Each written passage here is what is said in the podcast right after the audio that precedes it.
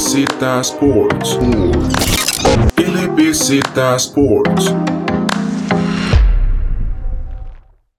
Bienvenidos y bienvenidas a un episodio más de LBZ Sports en baloncesto con la NBA, donde pues esta semana llegamos a lo que se podría llamar la mitad de la temporada, ya lo que es la semana del All-Star, ese descanso que marca un punto de referencia más que todo para, para los jugadores y cuando ya pues, estamos cada vez más cerca de llegar a la parte de los playoffs. Como siempre me acompaña Alejandro para hablar un poco. Hola David, sí vamos a repasar un, primero un, un partido del All-Star que como dijimos en podcast anteriores iba a ser atípico por las circunstancias que estamos viviendo, pero que era un partido que como siempre traía sus mejores figuras y la mejor emoción, entonces comencemos. De hecho, con eso en la parte de esta típica con, con respecto al COVID, solo se permitieron 2.500 aficionados en total. Obviamente, pues es, yo diría que hasta una décima parte de lo que todo, o incluso menos de lo que todos estos gimnasios pueden albergar para uno de estos eventos, pero que como bien sabemos, las multitudes pues están casi que prohibidas, entonces unos cuantos aficionados y también ahí complementaban con algunas partes con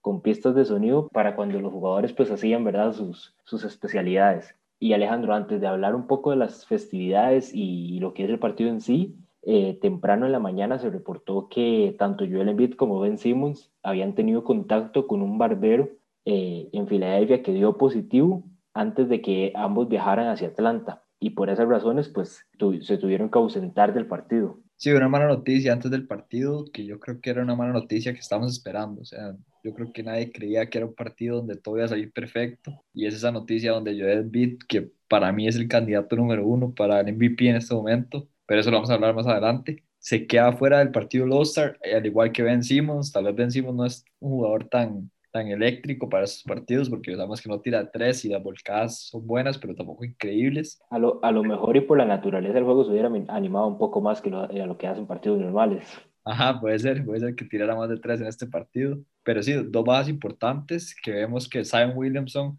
toma el lugar de titular por el lado de Tim Durant, reemplazando a Joel Embiid. Y aquí lo más importante, porque vamos, ambos jugadores nada más eh, están dentro de lo que es el protocolo de salud pero lo importante es que ambos eh, se hicieron prueba durante cuando llegaron a Atlanta, ambos dieron negativo, entonces lo que quiere decir que por lo menos de momento no están contagiados y no debería haber mayor problema pero normalmente lo que dura un jugador en, este tipo de protocolos pues es una semana. Y vemos que si digamos que fuera de domingo a domingo son cuatro días de partidos en los que eh, eh, no va a contar con sus dos principales figuras donde tienen un partido contra los Bulls el jueves después un partido contra los Wizards el viernes en un back to back y el domingo contra los San Antonio Spurs tres juegos en cuatro días y que si, si no pudieran jugar con Joel Embiid y, y Ben Simmons, pues sería una situación un poco complicada para ese equipo de los, de los Sixers y no sería tal, tal vez el, el arranque que se viene esperando con esta segunda mitad de la temporada. Y una segunda mitad que es muy importante para el equipo de Filadelfia. Vemos que está sembrado número uno del este pero que sabemos que cuando avance la temporada los equipos como los propios Brooklyn Nets, el equipo de los Bucks también son dos equipos que están buscando ese primer lugar. Y yo creo que en esta segunda mitad de la temporada es cuando se va a definir los puestos de manera más clara. Entonces sí creo que es una baja importante, tres partidos, cuatro partidos que si estuvieran Joel Embiid y Ben Simmons diríamos que son prácticamente sencillos, tal vez el de San Antonio se les puede complicar, pero deberían de ser sencillos, pero con estas bajas yo creo que van a ser muy difíciles, muy difícil que los ganen. Y con un equipo de los Sixers que, como hemos visto, la NBA poco a poco está empezando a aceptar aficiones dentro de los gimnasios para los partidos y en esos momentos ese equipo de los Sixers pues es el mejor equipo cuando se habla de, de jugar en casa, similar a, con un récord bastante similar al, al equipo de Utah que son dos equipos muy fuertes eh, en sus respectivas casas y que de los Sixers obtener esa primera esa primera esa primera posición y los playoffs tener que atravesar por ellos pues les tendría muy muy bien para las aspiraciones al título. Bueno, eso era tal vez como la introducción y las primeras noticias que se dieron antes del All-Star y vayamos un poco con la parte de los de los concursos. Primero que todo, el, lo que, con lo que respecta el concurso de habilidades, con seis participantes que como se ha hecho en los últimos años, de los llamados wings o bases contra los postes o jugadores altos, que por parte de los postes pues teníamos a Domantas Sabonik, Nikola Vucevic y a Julio Randu, y por parte de los wings o bases estaban Chris Paul, que participaba por quinta vez y todavía sigue sin ganar uno de estos, de estos concursos, que ahí era, durante la transmisión, pues lo, lo molestaban sus o amigos en Kenny, Kenny Smith y el mismo Dwayne Wade durante la transmisión. además de Chris Paul estaba Luka Doncic, y estaba y Robert Covington que es más que todo por, por su afiliación con esto con el, el, tema de las HBCUs las universidades eh, históricamente para personas de, eh, afroamericanas. Sí, un concurso David, que siempre es bastante interesante y que como dice David, bastante claro que es, siempre hay una competencia entre los bases y los postes y de manera extraña yo he sentido que siempre los postes son los que sobresalen y llegan a las finales. Es increíble, pero yo creo que este año no fue la excepción. Vemos que Domantas Sabonis se consagró como campeón de este concurso al derrotar a otro poste en, en Kola en la final. Sí, lo, de, incluso eh, tanto Chris Paul como Luka Doncic tenían su, su pase asegurado a lo que eran las semifinales, por así decirlo, eh, y ambos fueron sorprendidos tanto por Vucevic como por Sabonis, clasificando estos últimos dos a la, final del, concurso y como mencionas, eh, es al final Sabonis el que gana y que es el segundo año en, consecutivo en el que vendrían ganando los, lo que serían los jugadores altos, los postes, porque recordamos que el año pasado fue Bama Adebayo de, del Heat el que, el que se quedó con ese concurso. Lo interesante y es un poco con lo que lo que ha pasado últimamente con, con, todo esto, el desarrollo del baloncesto en la NBA, que ya ahora vemos que tanto los postes como los, los postes ya pues tienen que llegar con, con esas habilidades, poder manejar el balón, poder eh, en velocidad hacer pases, lanzar de tres, que es lo que hemos visto en ese concurso. Sí, este es, yo creo que es el concurso que lo deja más claro. Vemos que los años anteriores, anteriores al que ganara Fama de Bayo, también estuvo ahí como figura Larry Marketing, otro jugador grande de Chicago, que también es bastante bueno con el balón. Y yo creo que sí, esto es evidencia lo que hemos visto en la NBA, la transformación que hemos visto de los jugadores grandes de los postes que cada vez asisten más, roban más el balón y se mueven mejor con el balón. Vemos a Sabonis en esta competencia y se veía como cualquier, como cualquier guard prácticamente. Entonces yo creo que eso es lo que muestra este, este concurso. Hablemos un poco del, del que le seguía y el, el, último que iba a hacer antes de que empezara el partido,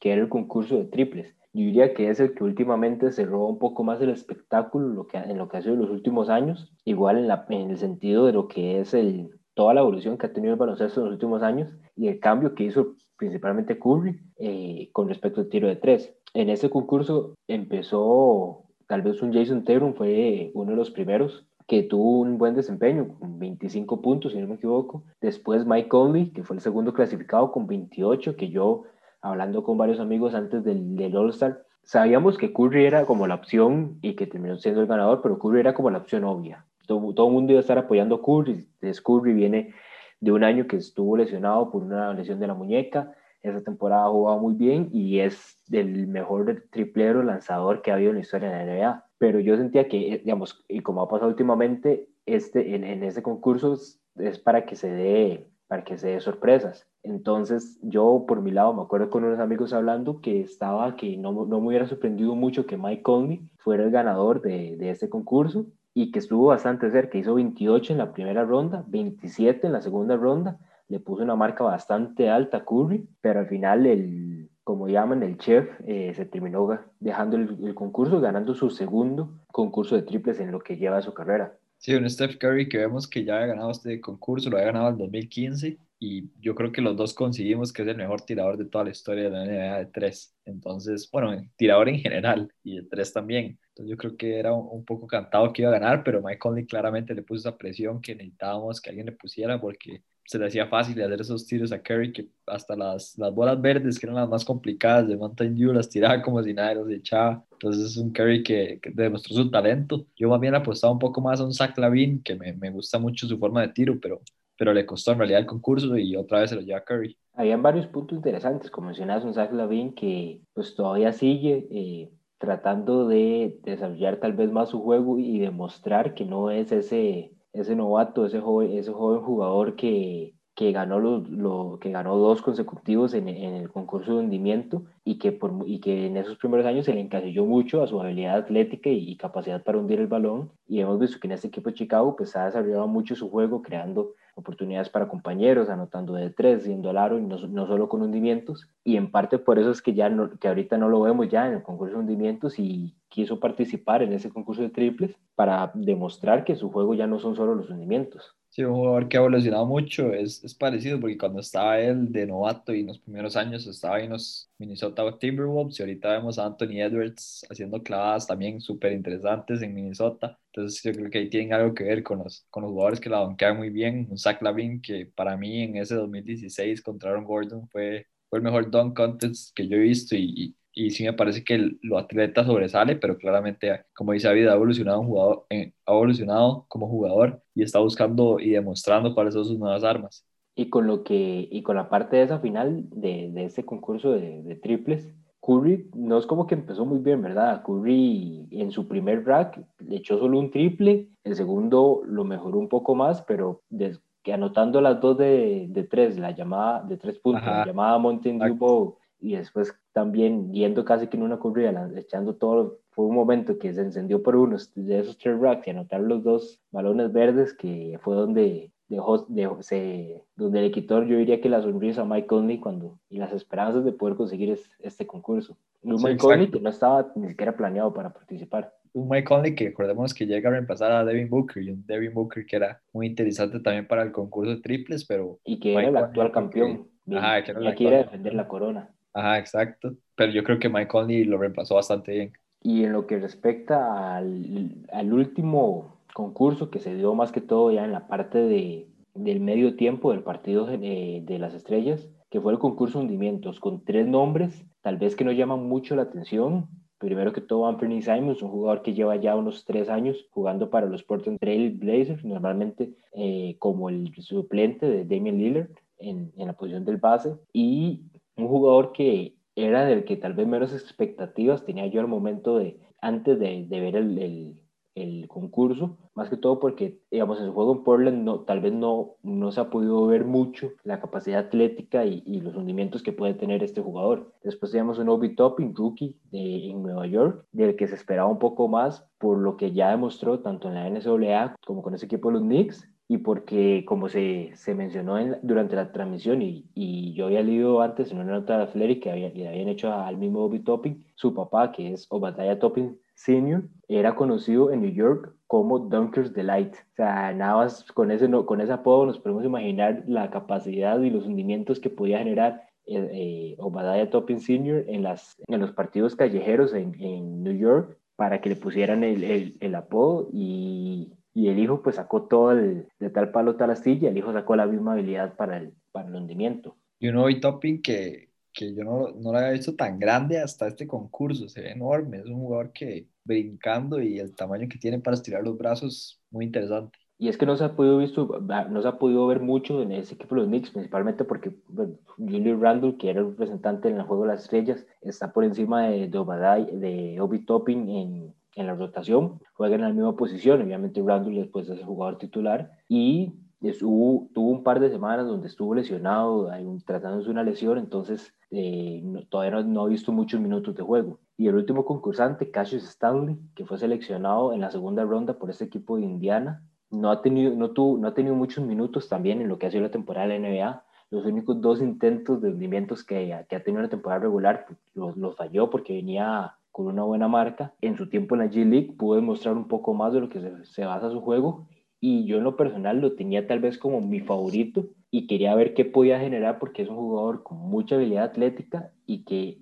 y cabe destacar que en las mediciones en Duke, en la universidad, eh, tuvo un salto vertical mayor al de Zion Williamson. Entonces ya ahí habían ciertos indicios que, que lo, lo hacían como una opción interesante para ese concurso de hundimientos y que al final los nervios lo jugaron un poco. Los nervios y los jueces. Vemos que en la primera, en el primer don que hace, el primer hundimiento, para mí no, no es un don para tan bajo, tan bajo puntaje, digamos, le dan un puntaje bastante bajo y hasta se le ve en la cara lo, lo que estaba porque él, él dijo así en la cámara que eran 50, para mí no eran 50, pero pudieron haber sido 5 9. Sí, los jueces se, dividieron entre 8 y 9 para, para esa puntuación. Yo sí pienso que digamos, no vi mal eh, el puntaje de ese don en específico. Yo sí siento que en los últimos años, al, al no ser los jueces como expertos, y uno tampoco es experto en, en, la parte que viene en cuanto a dogs, con, con, lo que es esto, digamos, los jueces iba a ser un juez, un juzgado bastante difícil porque como vimos, eran todos ya campeones en este mismo concurso en el pasado. Eran, por, por mencionar algunos, Josh Smith, campeón en 2005, si no me equivoco, Dominic Wilkins, que lo podemos recordar con los Atlanta Hawks, el mismo Spot Webb, uno de los jugadores más pequeños en ganar este, este concurso, y entonces con la experiencia que ya tienen ellos, pues en, en el ámbito, eh, no iba a ser un juzgado fácil, pero yo siento que en los años pasados, donde han habido algunas celebridades y así, de, a veces era como primer hundimiento en la noche y ya era como un 49, 48 porque todos estaban dando 10. Entonces, por esa parte, digamos, no, por eso es que no, no, me gusta tanto el del, por del primer hundimiento, eh, el puntaje que le dieron. Yo siento que es mejor que en los primeros los jueces sean un poquito más duros porque si ya después ya para el primero dieron un 50 y los que siguen van a ser mejores del primero, de, ya está complicado no dar 50 en las siguientes etapas. Sí, es un poco de eso, pero digamos, me parece que los jueces estuvieron un poco duros en este concurso. Esta vez siento que sí se, se guardaron mucho los 10 y los 9, pero estuvo interesante. O sea, los tres jugadores lo hicieron bastante bien y en realidad a mí el que más me gustó fue Bobby Topping, pero sí siento que, que Simmons era el que más saltaba. Yo, bueno, Stanley, como mencionamos, es la tuvo toda la noche complicada, incluso en el segundo hundimiento intentó uno un par de veces, no le salió, cambió a otro, eso también obviamente le va a afectar el puntaje de haber cambiado y así pasó,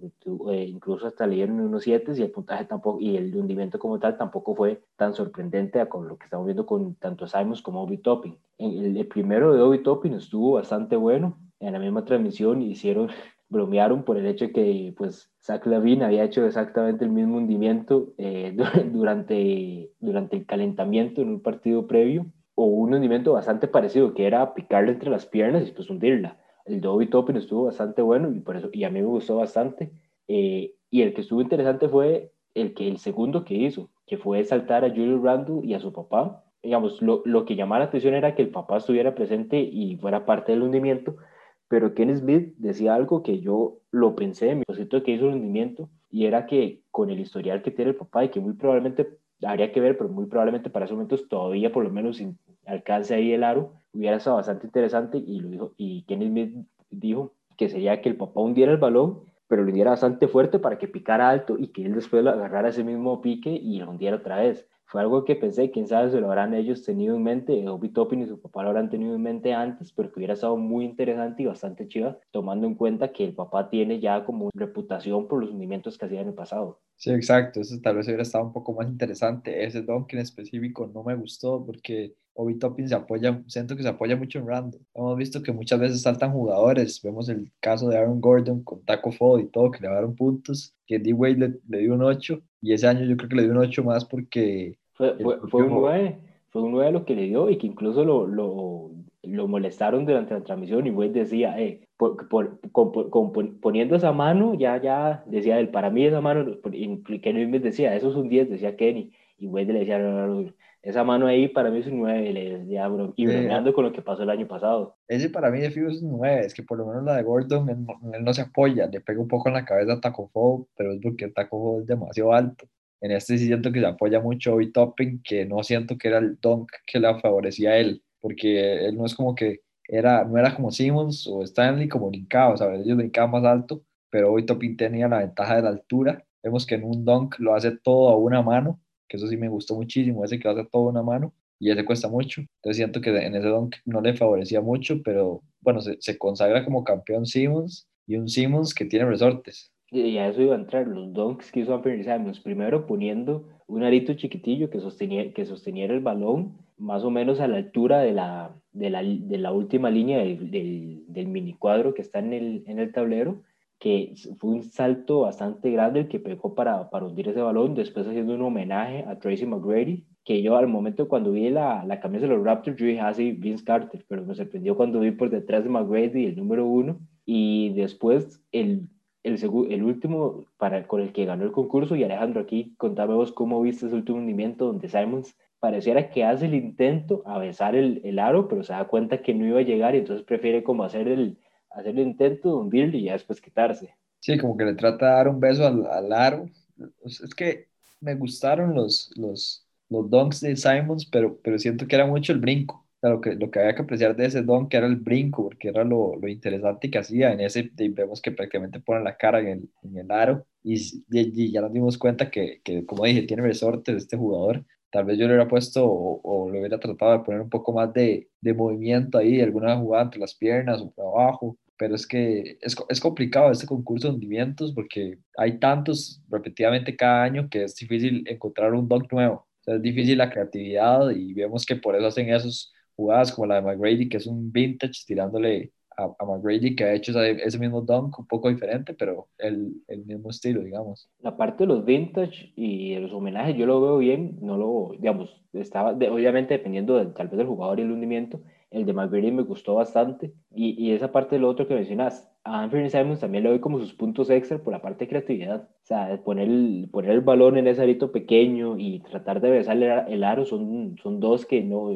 no los habíamos visto antes y por puntos de creatividad, pues Simons también tenía esa ventaja por ese lado. Y Alejandro, ¿cuáles fueron tus tres favoritos de esta noche? Los que más me gustaron fue la de McGrady, que acaba de decir David, el de Obi Topping, que hace una mano, y el del beso. Yo creo que fueron mis, mis tres favoritos. ¿Los suyos, David? Vamos a ver, McGrady, ese sí, como será, me gustó mucho. Los de Cassius Stanley los dejo por fuera de una vez. Yo creo que concuerdo con vos con, con los otros dos, en realidad, en realidad con los tres. McGrady, el del beso y el primero de Obi Topping. El segundo, como mencionas, es, digamos, hasta cierto punto ya es un poco gastado cuando tratan de saltar a alguien porque es algo que vemos todos los años. Yo creo que de, del año pasado, Derrick Jones Jr., yo creo que de los cuatro que puede haber hecho, tres o dos o dos o, tres fueron de, haciendo eso mismo, de saltar a, la, a, a, alguien, nada más que cada vez iba poniendo, cada vez iba poniendo más gente. Pero sí, ya eso se viene siendo como un poco viejo. El primero, el último que hizo estuvo un poco chido, pero digamos que ya habíamos visto a Zach Lavin hacer el entre las piernas y Zach Lavin lo hizo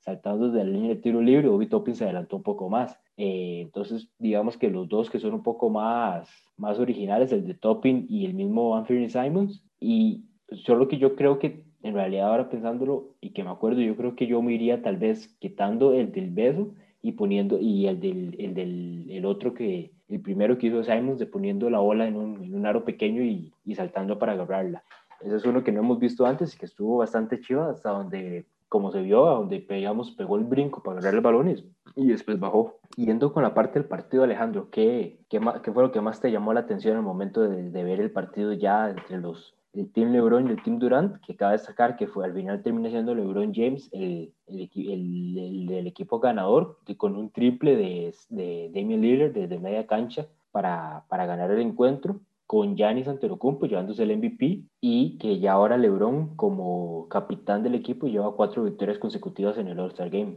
Sí, un jugador que claramente es el líder de toda esta, esta camada que todavía queda de jugadores y es un jugador que respetan mucho y lo que más me llamó a este partido la atención, bueno, primero ya sabíamos los dos que el equipo de LeBron estaba demasiado montado. o sea, todos los dos sabemos que es un partido de All-Star y que no juega tan en serio, pero estaba demasiado montado. Entonces vemos a Stephen Curry tirando donde quisiera, Damian Lillard desde la banca tirando donde quisiera, pero obviamente lo que más me sorprendió fue Giannis Antetokounmpo. Se va de 16, 16 de 16 de campo para 35 puntos, se lleva el MVP del partido y yo creo que yo nunca he visto tirar tan bien de tres a Giannis pero ojo que los triples los metía con tablero. Como popularmente decimos aquí en Costa Rica, mandaba una pedrada con el, con el tablero, ¿verdad? Por, por, por poco y le, le, recuerdan que ya ahorita hay partidos pronto, entonces que, le, que no les jodiera mucho el tablero, ¿verdad? Pero sí, como mencionas, incluso metiendo unos cuantos triples, Yanis, ahí es donde uno hubiera pensado que tal vez hubiera hubiera perdido la efectividad en el tiro de campo, pero las veces que se animó las echó, entonces mantuvo perfecto desde esa zona. Y a mí en realidad uno de los puntos que me gustó, como mencionas, eh, tanto Lillard como el mismo Curry mandaron tiros de tres desde media cancha,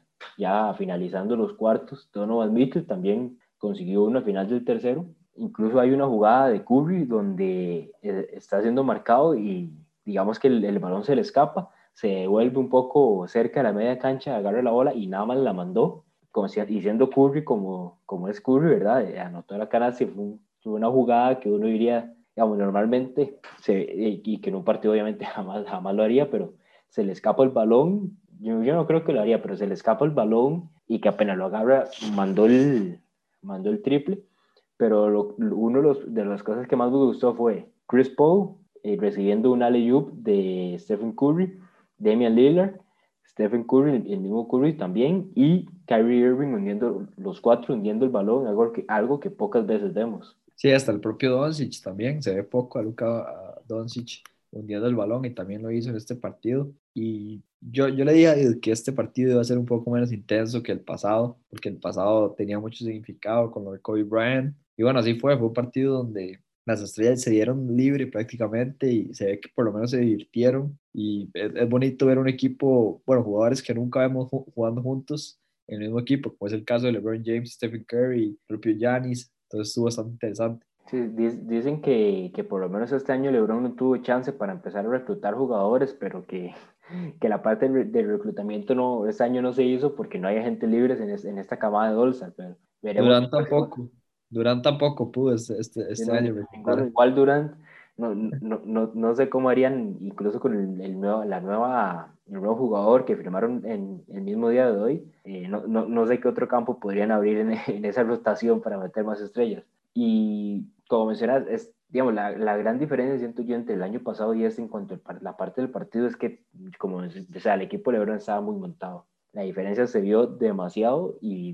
terminaron sacando una, una, diferencia de 20 puntos desde el primer, desde, desde la, el segundo cuarto, con la, el, al, final, al finalizar la primera mitad, y esa diferencia se mantuvo hasta el cierre. Sí, exactamente. Vemos que el, el lado de, de LeBron estaba demasiado montado y le pasó por encima un equipo de, de Durant que yo creo que también le hizo falta a su líder, ¿verdad? Sabemos que no tenía tal vez ese jugador que tomara el balón y, pusiera un poquito más de orden. Tal vez vemos a Kyrie Irving, que yo creo que fue el anotador más grande y tal vez el líder de, de ese lado, pero era un jugador que era un poco más individual, entonces atacaba un poco más el aro cuando, cuando necesitaba que, que necesitaba el equipo acelerar un poco el paso, pero yo creo que no fue uno ser competitivo como se vio el año pasado. Sí, como mencionas, Kerry fue el, principal jugador ofensivo de ese equipo de Durant y que salió aún así con dos asistencias, algo que pocas veces vemos, vemos a, a Kerry haciendo, poniendo asistencias para el equipo y que lo hemos visto en los últimos partidos con los Nets, que Harden es el que se encarga de distribuir el balón y Kerry es, nada más tomó, el,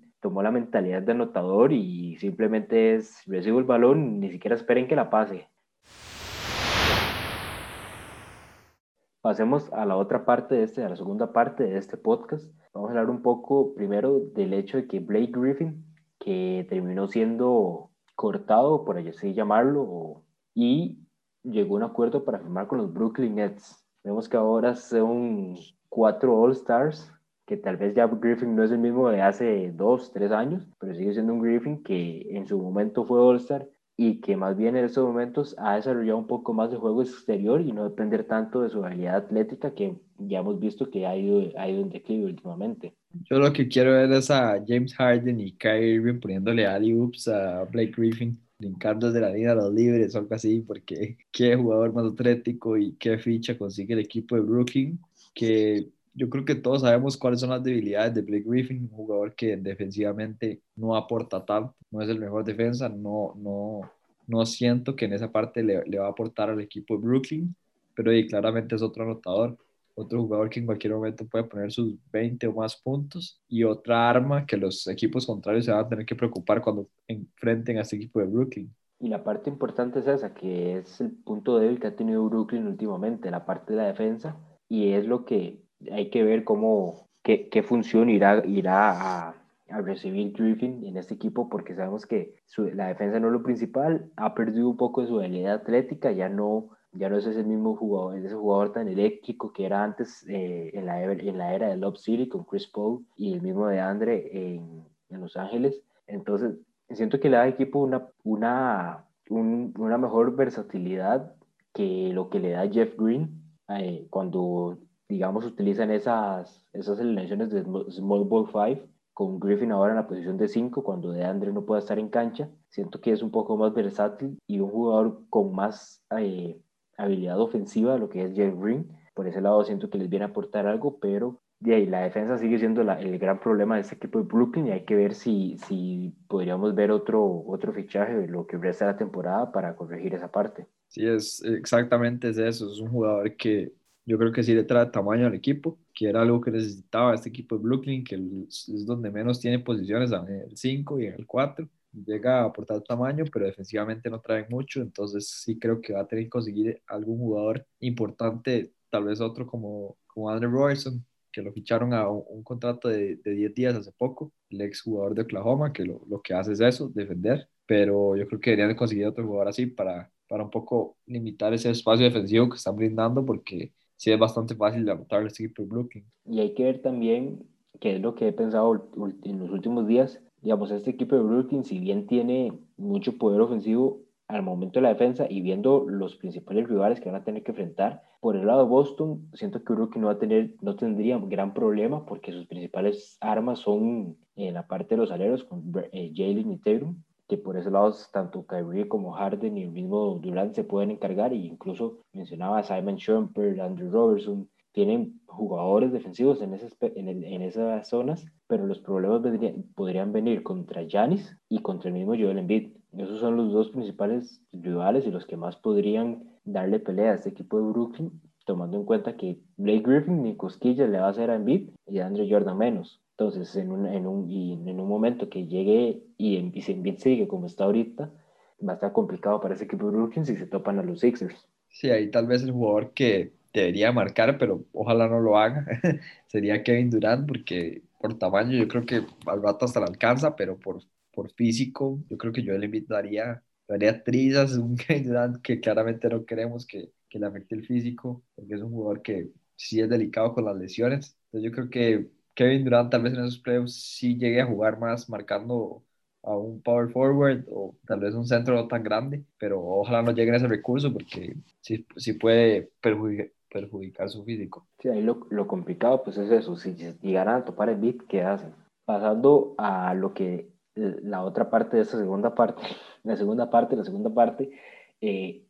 algo como mencionábamos al principio, estamos en lo que vendría a ser, yo creo que casi que exacta para algunos de los equipos, lo que es la mitad de la temporada.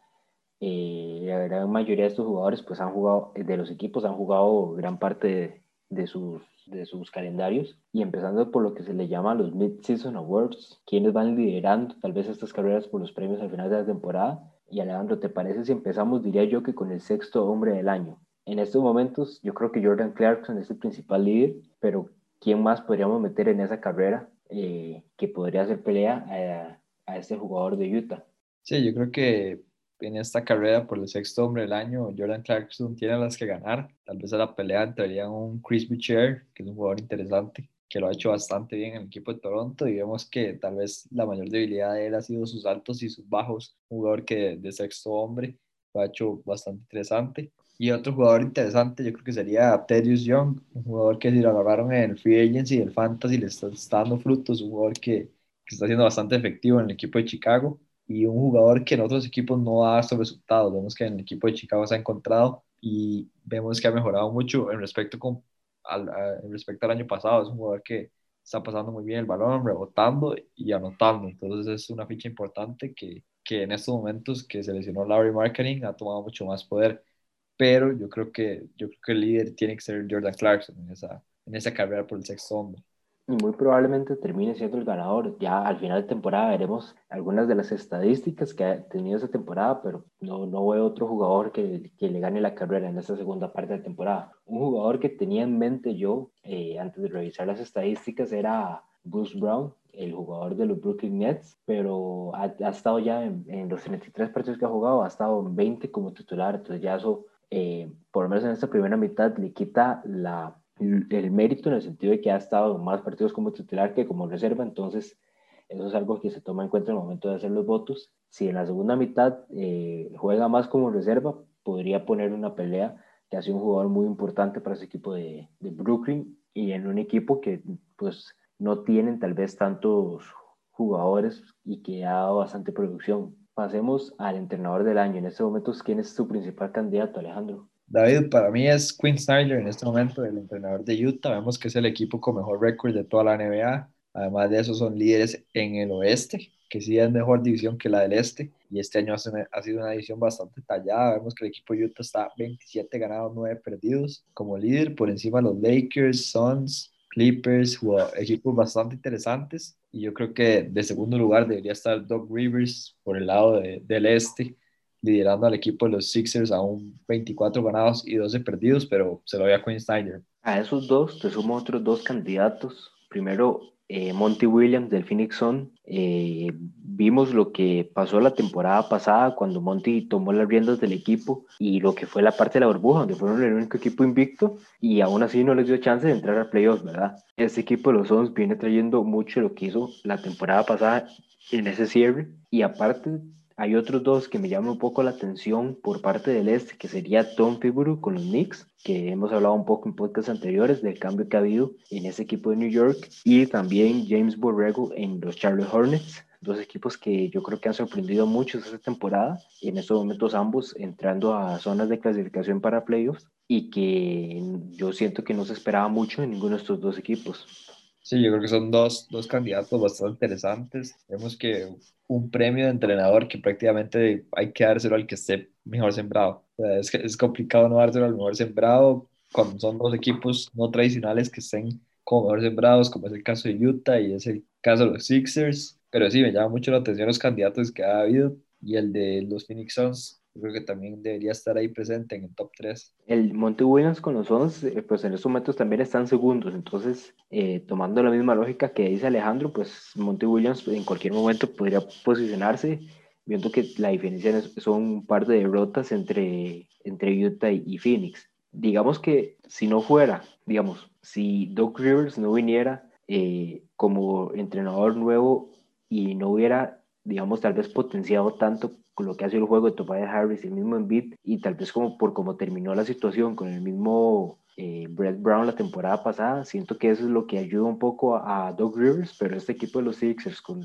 con el equipo que tiene es para que esté en los primeros lugares del este. Entonces, digamos, con esa lógica que dice Alejandro, no siento que, que sea tanto que por el hecho de que estén primeros eh, es un candidato, pero sí lo pongo como candidato porque ha potenciado mucho lo que es el, el juego de Embiid y de Tobias Harris que han ayudado a eso que no pasó antes con Brett Brown. Ajá, exactamente. Yo creo que sí. Digamos, en el equipo de Utah, Quinn Snyder para mí es el líder por, por la forma que está jugando Utah. Vemos que es un equipo que está jugando en conjunto, que como he dicho en, en podcasts anteriores, no tuvo cambios del año pasado. Yo creo que lo que mejor han hecho es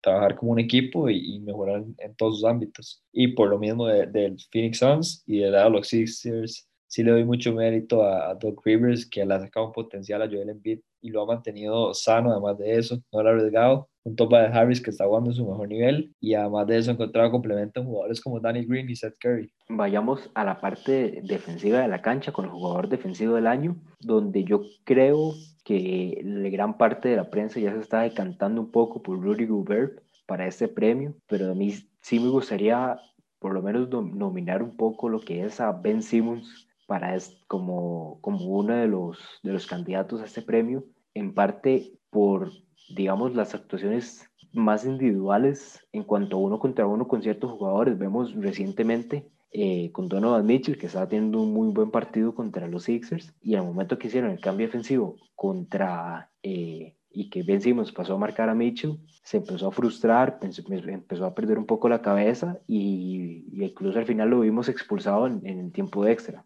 Sí, claramente ahí en el líder de, del jugador defensivo del año está Rudy Gobert, yo creo que como número uno, pero Ben Simmons está de segundo y yo pondría tercero más Turner, que lo ha hecho bastante bien este año. Lástima que se lesionó, se lesionó por un periodo, pero es un jugador que se perdió partidos y ahí perdió ímpetu, pero es un jugador que lo está haciendo bastante bien en, la, en el lado defensivo, con más de, de tres blocks por partido, pero yo creo que que sí, está entre Rudy Gobert y Ben Simmons, que yo creo que ya, son ya están instalando como dos de los mejores defensivos de la liga. Y, una, y una de las razones por las que me gustaría es que, digamos, Ben Simmons, de cierta forma, bueno, primero que todo, pues puede marcar de 1 al 5, ¿verdad? Gobert, hemos visto que su, su principal fortaleza en la defensa, pues es la pintura, y a veces si le toca marcar un, un uno de los bases afuera la, de la, en la zona de tres, se puede complicar un poco el, el, juego. También hay cierta, cierta, digamos que cuando le toca tal vez un Joel Embiid, un Jason Terucumpo, eh, digamos, el jugador ofensivo tiende a tal vez tener como, digamos, una buena noche. Y siento que Gobert en lo que ha sido muy importante es al momento de las ayudas y cerrarle eh, la opción de, de, ir al aro a los jugadores bajos. En cambio, Ben Simmons eh, últimamente ha tomado más como el, el rol de defender que en cualquier posición que sea el mejor jugador en cancha. Contra los Lakers lo vemos marcando a LeBron. Contra Utah estaba marcando a Donovan Mitchell, dos jugadores con juego completamente diferente y, y con posiciones muy diferentes. Sí, vencimos que eso es lo, que, lo mejor que tiene por el tamaño que, el tamaño que tiene, lo grande que es. Es un base enorme, ¿verdad? Más de dos metros. Y además de eso, con corpulencia física bastante buena. Entonces, eso es lo que tiene. Puede marcar prácticamente cualquiera cualquier posición y lo hace bastante bien. Entonces sí, no me sorprendería que, que Ben Simmons quede. La verdad preferiría que Ben Simmons quede sobre Joel, sobre, sobre Rudy Gobert, un jugador que, que repetidamente, repetidas veces ha estado en ese podio. El año pasado no quedó, pero estuvo muy cerca.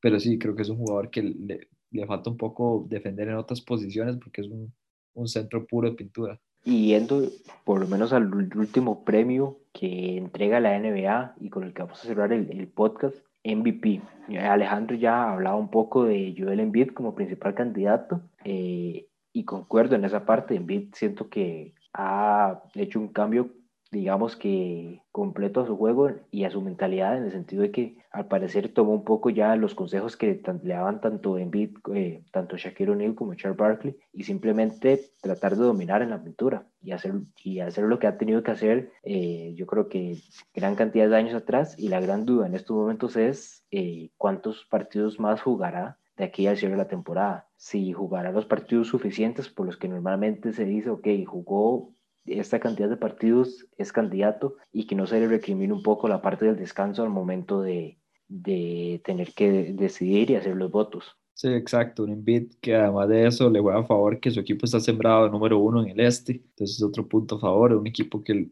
cambió bastante el año pasado, un Embiid que también lo mejor que ha hecho, como dije, es quedarse sano toda temporada, no ha sufrido nada de lesiones, pero es de esperarse Embiid que suba lesiones o que lo, lo, descansen un poco, que lo guarden un poco, porque es un jugador que ya tiene historial de lesiones. Pero para mí el mayor cambio que tuvo Embiid de la temporada pasada esta es eso que dice David, que comenzó a jugar más en la pintura. Vemos que el año pasado se preocupaba mucho por el tiro 3. Es un jugador grande que claramente la fortaleza no es tirar de 3, si lo hace, si lo hace bien. O sea, es un grande que tira bien, pero no es su fortaleza. Entonces yo creo que con el juego poste lo ha hecho mucho mejor y es un jugador que defensivamente además trae mucho a la mesa. Está promediando un, un uno y medio prácticamente de blocks y un steal con 11 rebotes, 3 asistencias y 30 puntos. Entonces, para mí es mi candidato número uno y por atrás está el Jokic, que, que si viene pegadito porque Nikola Jokic está teniendo una gran temporada también. Lástima que no le ayuda al récord de Denver, que está séptimo. Digamos que a pesar de que esté séptimo,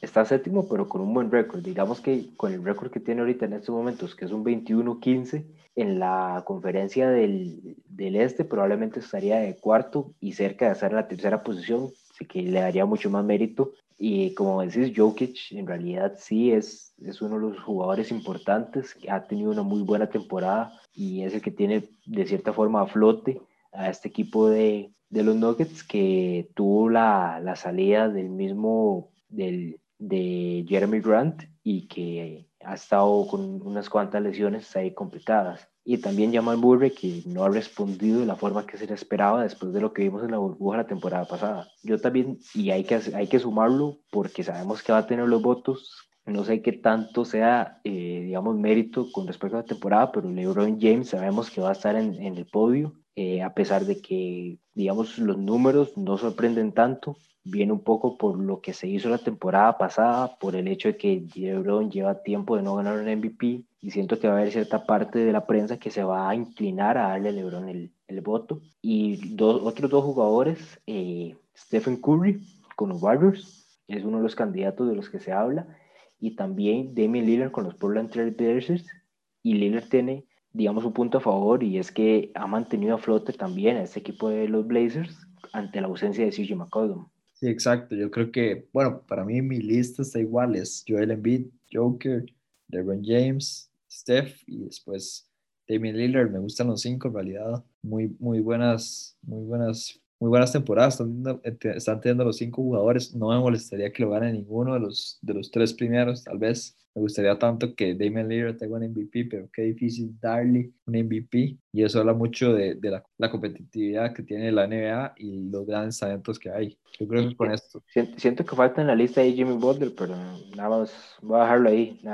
David siempre se le salen los colores en Jimmy Butler, que no ha jugado más de la mitad de la temporada, pero está bien. Sabemos que, que hay candidatos bastante interesantes. Y antes de que se nos olvide hacer el cierre, Alejandro, rookie del año. Por poco se nos olvidan los novatos. No, novato del año, novato del año no hay mucho que decir, la Melo Ball, y el que diga que no es la Melo Ball está perdidísimo. Y yo diría que los otros dos que podrían irle por detrás, James Wiseman y Therese Halliburton, eh, el de Sacramento tiene un poco más de ventaja sobre Wiseman, pero como mencionas, la Melo Ball eh, es el, yo creo que ahorita el jugador que va como favorito. Eh, como, como, decía, pues casi, casi se nos va a hablar un poco de, de los rookies, ¿ah? los novatos, y un Lamelo Ball que como bien dije, no íbamos a dar muchas estadísticas, pero desde que ha estado titular en 15 partidos, ha promediado 20 puntos, casi 7 asistencias y 6 rebotes. Sí, yo creo que la, la carrera por el novato del año la tiene prácticamente que ganar la Melo Ball, que,